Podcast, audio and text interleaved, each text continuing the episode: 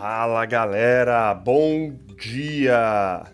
Sejam todas bem-vindas e sejam todos bem-vindos para mais um Bora Ler a Bíblia neste dia 2 de março de 2022, 8 e meia da manhã, quarta-feira, onde nós vamos ler e estudar Gênesis capítulo 48. Faltam três capítulos para a gente terminar Gênesis, hein? Quem diria? Então, já vão abrindo as Bíblias de vocês, então, em Gênesis capítulo 48. Vão pegando seus seus marca-textos aí. Você que gosta de escrever, você que gosta de anotar na Bíblia, igual eu, eu também curto. A Bíblia é toda rabiscada, cheio de coisas de anotação, de, de insights e tudo mais. Já vão pegando aí então o que vocês precisam para fazer as suas anotações, se ajeitem na cadeira, na cama, onde quer que vocês estejam, porque vamos em instantes começar no capítulo curto, mas é o começo que vai né, se estender por hoje e amanhã. É o capítulo das bênçãos de Jacó sobre os filhos. E aqui vai dar muitos spoilers pra gente, vai dar muitos insights pra gente. Mas antes de a gente começar aqui a, a leitura, vamos fazer uma oração e pedir a presença do Espírito Santo. Oremos, Pai amado e querido. A Ti todo louvor, toda honra e toda glória, Pai. Agradecemos porque o Senhor é o nosso Criador. Agradecemos porque o Senhor é o nosso Salvador, nosso Libertador. E o Senhor também nos mantém, Pai. O Senhor tem misericórdia de nós. O Senhor é amor, o Senhor é justiça. Agradecemos por tudo isso, Pai. Agradecemos porque o Senhor, sendo infinito, o Senhor ainda se importa com a gente. Agradecemos porque o Senhor tem cuidado da gente, pelas bênçãos que o Senhor nos concede diariamente. Desde as minúsculas bênçãos até as grandes e maiores bênçãos que a gente pode acompanhar na nossa vida, Pai. Agradecemos pela noite de sono, agradecemos pelo despertar nessa manhã, agradecemos pela paz, pela saúde que nós temos e agradecemos, Pai, pela oportunidade que temos agora de estudar a Tua palavra. Mais um dia, mais um capítulo, Pai, queremos pedir mais uma vez que o Senhor esteja conosco, que o Senhor envie Teu Santo Espírito, Pai, para estar conosco aqui, para nos dar a sabedoria e o entendimento que nós precisamos, Pai seja com todos que estão aqui acompanhando ao vivo e seja também com os que estão acompanhando na gravação. Tudo isso nós te pedimos e agradecemos por amor de seu santo e maravilhoso nome, Pai. Amém. Tudo bem, gente. Gênesis 48, então abram aí. Ontem, só revisando rapidinho, nós vimos aí o Jacó e a sua família descendo para o Egito desce todo mundo, se estabelece lá na região de Gozen. Depois aparece como José administrou os, ano os anos de fome ali no Egito. E depois Jacó fala do seu último desejo e pede para José jurar para ele que quando ele morresse ele fosse enterrado em Canaã, junto com os antepassados dele.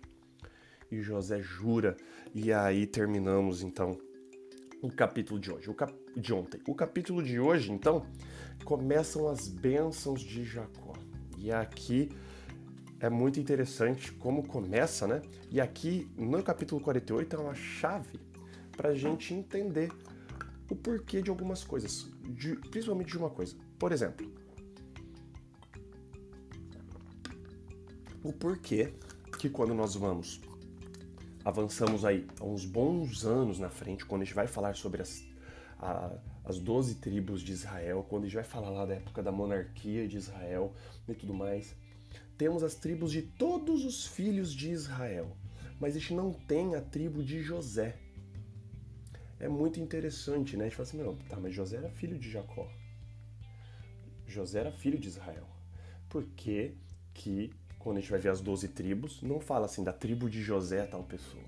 E aqui está a chave, aqui é o começo, aqui é o porquê que não é falado a tribo de José.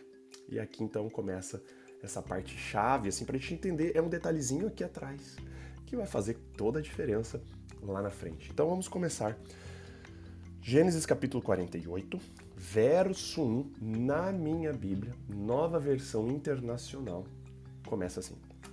Algum tempo depois, disseram a José: Seu pai está doente. E ele foi vê-lo, levando consigo seus dois filhos, Manassés e Efraim. E anunciaram a Jacó: Seu filho José veio vê-lo. Israel reuniu suas forças e assentou-se na cama. Então ele já estava velhinho, ele já estava bem debilitado, bem fraquinho, estava ali no leito de morte dele quase. E é o momento que os anciãos, os patriarcas, separam para fazer a bênção e dar a bênção, né? Então, verso 3: Disse Jacó a José: O Deus Todo-Poderoso apareceu-me luz na terra de Canaã, e ali me abençoou, dizendo: Eu o farei prolífero e o multiplicarei Farei de você uma comunidade de povos e darei esta terra por propriedade perpétua aos seus descendentes. Lembra que Luz dera o Betel. Depois Israel deu o nome ali de Betel, né? Porta de Deus. Uh, é muito. Casa de Deus, desculpa. E então ali era luz, depois ficou chamado de Betel, que era a casa de Deus. E ali, quando Deus faz aquela promessa, aparece para Jacó numa visão da escadaria dos anjos subindo e descendo, e ele está relembrando aqui. Verso 5: Agora, pois, olha que agora que vem o, o, a chave para a gente entender as tribos de Israel. Agora, pois, os seus dois filhos que lhe nasceram no Egito, antes da minha vinda para cá, serão reconhecidos como os meus. Então aqui, Jacó reconhece os netos dele como se fossem filhos deles mesmos. E agora ele vai dar a bênção para os dois netos, Manassés e Efraim, como se fossem os próprios filhos dele. Efraim e Manassés serão meus, como são meus Rubens e Simeão. E aí, aqui também está uma outra chave. Ruben e Simeão eram os dois o quê? Primogênitos dele. De, né? De Lia. E aqui agora ele vai falar assim: agora esses dois aqui vão ser como se fossem meus dois primogênitos. Manassés e Efraim. Verso 6: Os filhos que lhe nascerem depois dele serão seus serão convocados sob o nome dos seus irmãos para receberem sua herança. Quando eu voltava de Padã, para minha tristeza, Raquel morreu em Canaã, quando ainda estávamos a caminho, a pouca distância de Efrata, Belém. Eu a sepultei ali, ao lado do caminho para Efrata, que é Belém.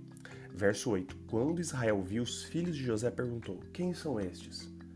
Respondeu José seu pai: São os filhos que Deus me deu aqui.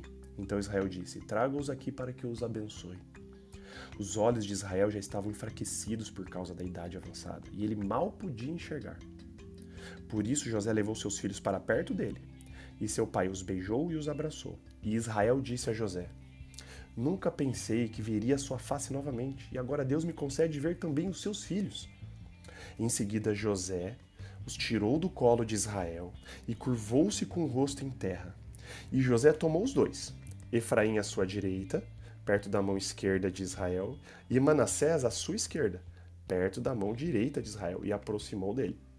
Olha que interessante agora. Verso 14. Israel, porém, estendeu a mão direita e pôs sobre a mão, sobre a cabeça de Efraim, embora este fosse o mais novo, e cruzando os braços, pôs a mão esquerda sobre a cabeça de Manassés, embora Manassés fosse o filho mais velho. E aqui a gente vê a primeira vez a, o, o costume de imposição de mãos para abençoar. Não que seja necessário a mão estar imposta ali para conseguir a bênção, mas é um ato simbólico que é repetido.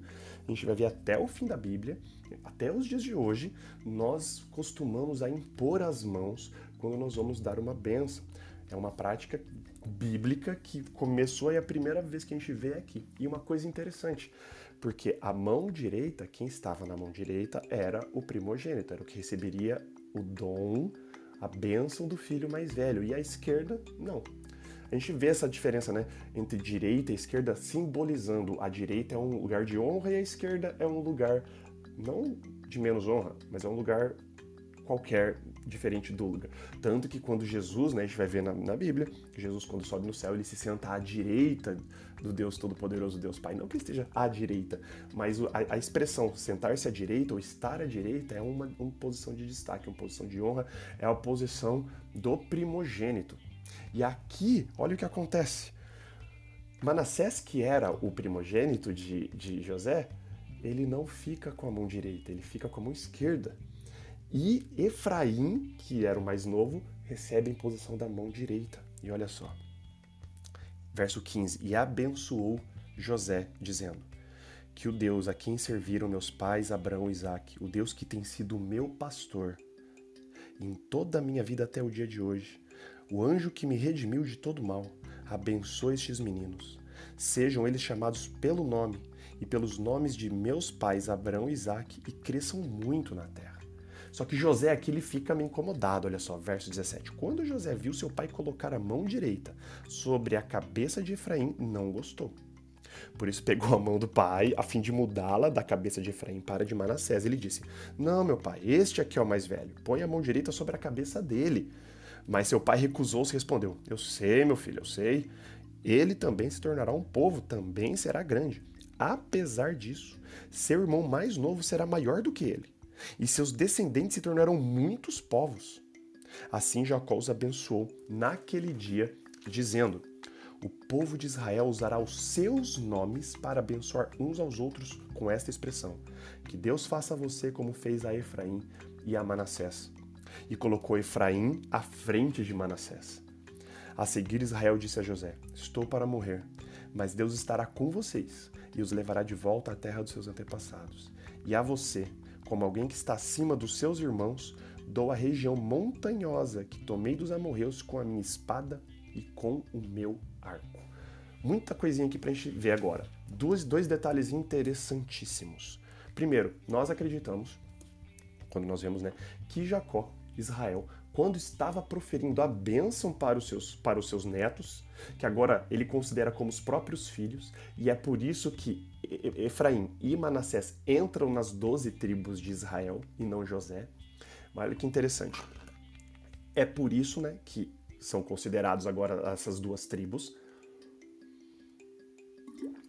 E por Israel estar né, sob inspiração divina, ele abençoa e dá a bênção maior para Efraim, que era o mais novo dos dois irmãos, e não para Manassés.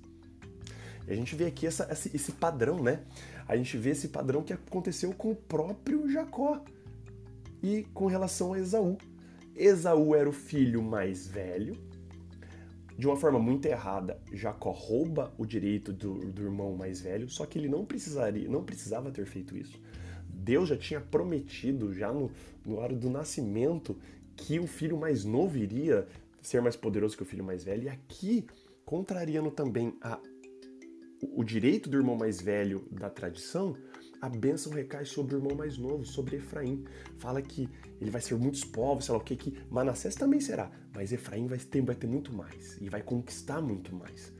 Então aqui Jacó barra Israel já está decretando, aqui decretando não, já está antevendo, sob inspiração divina, qual seria o destino né, dessas, dessas duas tribos. Uma coisa também muito interessante, que de José, José poderia ter sido só uma tribo, mas de José, por ele ter sido um, ali, né, o especial, saem duas tribos de uma porção dobrada de bênção para José. Olha que interessante isso. Deus abençoa duplamente José com duas tribos. E aqui Jacó, ele fala para José que ele seria dono de uma região montanhosa, né? E aí existe uma, uma, um jogo de palavras aqui muito interessante que Israel usa, que Jacó usa, que é a palavra montanhosa ou ombro, que é Shechem em, em hebraico, e brincando com a palavra Siquem. Então ele faz essa, essa, essa, esse jogo de palavras. Lembra da história de Siquem? Lembra da história dos irmãos arrebentando todo mundo lá na cidade por causa de Diná, matando todo, fazendo aquela matança e tudo mais. Lembra que fala que o terror do Senhor apavorou a galera ali dos amorreus, que eles não foram atacar Jacó quando eles estavam saindo de lá. Só que aqui no finalzinho ele fala assim: E a você no verso 22, como alguém que está acima dos seus irmãos, ou seja, colocou José acima dos irmãos dele, como se José fosse o primogênito. José sendo o primogênito, entre aspas, teria uma porção dobrada, e a porção dobrada são o quê? As duas tribos vindas dos dois filhos dele. Muito interessante. E ele fala assim: então, como alguém está acima dos seus irmãos, dou a região montanhosa que tomei dos amorreus com a minha espada e com o meu arco. Aqui é o único relato de uma terra sendo tomada à força, e ele não é relatado antes no texto bíblico. Tudo indica que quando Jacó sai, lembra que eles saem daquela região para se estabelecer mais ao sul por causa de toda a treta que estava tendo lá. Os filhos dele tinham assassinado, massacrado uma cidade inteira, então ele sai. Tudo indica que, apesar dos amorreus não terem seguido eles, eles depois tomaram as terras que eram de Jacó ali, que Jacó só desce, ele não deixa as terras dele ali para quem pegar. Tinha delimitações, tinha marcações. Tudo indica que os amorreus foram e tomaram. Só que aqui ele fala que ele voltou lá. Não é relatado no texto bíblico, em nenhum momento aqui em Gênesis, só aqui nesse, nesse pedacinho, que fala que ele voltou lá e foi pro fight e retomou e reconquistou aquelas terras de lá. E essa terra, Siquem, e ele brinca com Shechem, que é a terra montanhosa, que é aquela região, e falou que eu vou dar aquela porção para você, José. Aquilo lá vai ser seu. E aí ele dá essa bênção. E aí, para finalizar o estudo de hoje, eu falei que o estudo era muito rápido hoje, o capítulo é bem, bem curtinho. Como Deus opera e como Deus, né? É o Deus que sabe de todas as coisas. Isso a gente não pode negar, né, cara? Isso é muito incrível. Por quê? Porque do jeitinho que Israel abençoou Manassés e Efraim aconteceu. Quando a gente vai para o livro de Números, logo depois que o povo sai do Egito, das tribos, a gente vai ler isso lá na frente, tem a contagem dos povos e das pessoas de cada tribo. A tribo de Manassés tem mais ou menos uma média, mais ou menos de uns 20 mil, umas 20 mil pessoas a mais do que a tribo de Efraim. Aí você fica assim, né? Cara, e essa bênção de Jacó aqui para Efraim? O que, que tem? Está acontecendo, né? Mas a partir da, da época dos juízes, pré-monarquia israelita, começa a dar uma guinada. E quando a gente vai para a época em que existe o racha, o último rei, que era o rei de das doze tribos unificadas de Israel, foi Salomão. Depois de Salomão, acontece um racha no reino. Dez tribos para o norte e duas tribos para o sul. As duas tribos do sul é Judá e Benjamim. As outras dez estão no norte. E quem comanda tribo, a tribo do sul, né, a região do sul, é a tribo de Judá. E quem comanda as dez tribos do norte? Quem é? Quem é? A tribo de Efraim. Os reis do norte vêm de. Todos os reis ali vêm de Efraim. Efraim vira uma potência, a tribo de Efraim, dominando e comandando as dez tribos do norte de Israel. Justamente como o seu Jacó aqui havia profetizado, dando a bênção. Mas, né, enfim, não é porque eles iriam reinar, eles seriam muito mais povos, que eles seriam abençoados por Deus, porque a gente vai ver a treta. Cara, quando ele chegar na época dos reis, quando ele chegar nessa época, vocês vão ver as barbaridades, né? Aqui tá tudo lindo, né? O povo adorando a Deus, aqui Jacó abençoando, que sei lá o que. Espera a gente chegar na época de juízes. Chegar em juízes, juízes para lá é só ladeira baixa, é só. Cara, enfim. Mas o que importa agora, e a gente lendo aqui, é que, cara, a bênção aconteceu do jeitinho que Jacó inspirado, Israel inspirado, disse que iria acontecer. Manassés teria muitos povos, seria um povo numeroso. Mas Efraim, cara, como ele fala aqui, se tornaram muitos povos, muitos e muitos povos. Interessante, como que Deus inspira e Deus opera através de nós para abençoar e para cumprir os seus planos. Amanhã, então, não percam, porque amanhã o capítulo 49, agora ele vai abençoar todos os outros filhos dele. Ele vai dar a bênção final para todos. E aí a gente vai tentar pegar alguns spoilers aqui de coisas que vai acontecer lá, tipo 400, 500 anos na frente, 600 anos na frente, coisas que tinham sido profetizadas aqui atrás. E você vê como que Deus opera, e como Deus é maravilhoso e como Deus trabalha do jeitinho que Ele quer através da gente. Mas agora, encerramos o capítulo de hoje. Um, último grande detalhe aqui, que na bênção que Jacó dá, que Israel dá para José e para os dois filhos, ele reconhece aqui que Deus é o pastor dele e Deus é o que redime ele. Então aqui é Deus, ele é apresentado pela primeira vez como redentor e como pastor, como guia, cara. Que lindo, né? Verso, versos 15 e versos 16 do capítulo 48, ó. O Deus que tem sido meu pastor em toda a minha vida até o dia de hoje, o anjo com letra maiúscula, que me redimiu de todo mal. Ele chama aqui de o anjo do Senhor, né? Só existe um, um anjo, entre aspas, que pode redimir do mal, né? Que é Deus. E aqui ele usa o, o termo anjo, né? Então Deus aqui ele é apresentado, ele está em paralelo. Né? Isso aqui é um, é um paralelismo, né? Quando você. Esse recurso literário, estilístico literário, paralelismo. Ele compara Deus e anjo aqui. E aí ele fala que ele é pastor e redentor. Deus é apresentado pela primeira vez como pastor e redentor aqui nesse capítulo de Gênesis. Muito, muito lindo. Com esse pensamento, vamos encerrar o capítulo de hoje e vamos fazer uma oração. Oremos. Pai amado e querido, como o próprio Israel afirmou aqui, Pai, o Senhor é o nosso pastor e o Senhor é o nosso redentor, Pai. Muito obrigado por o Senhor ser quem o Senhor é. Porque o Senhor é o nosso pastor, o Senhor nos conduz, o Senhor nos corrige, o Senhor nos tira dos caminhos maus, o Senhor nos resgata. Aí o Senhor é apresentado aqui também como o Senhor é o nosso redentor, aquele que redime a gente de todo mal. Agradecemos a Ti por causa disso, Pai. Porque sem a Sua redenção não teríamos oportunidade nenhuma de herdar a vida eterna e habitar contigo, Pai, o resto da eternidade. Agradecemos por isso. E hoje vimos, Pai, que o Senhor opera através de nós. Mais uma vez o Senhor atuando através de nós. A bênção que Israel deu, tanto a Efraim quanto a Manassés, Pai, a gente vai ver lá na frente que vai se cumprir do jeitinho que o Senhor disse, Pai. Isso nos tem que dar a segurança de que o Senhor realmente está no controle de toda a história. Em momentos tristes e pesados como esse que nós temos vivido ultimamente, parece que o Senhor simplesmente largou mão. Muitas pessoas podem ter a tentação de achar que o Senhor se esqueceu da gente ou que o Senhor nem existe, Pai.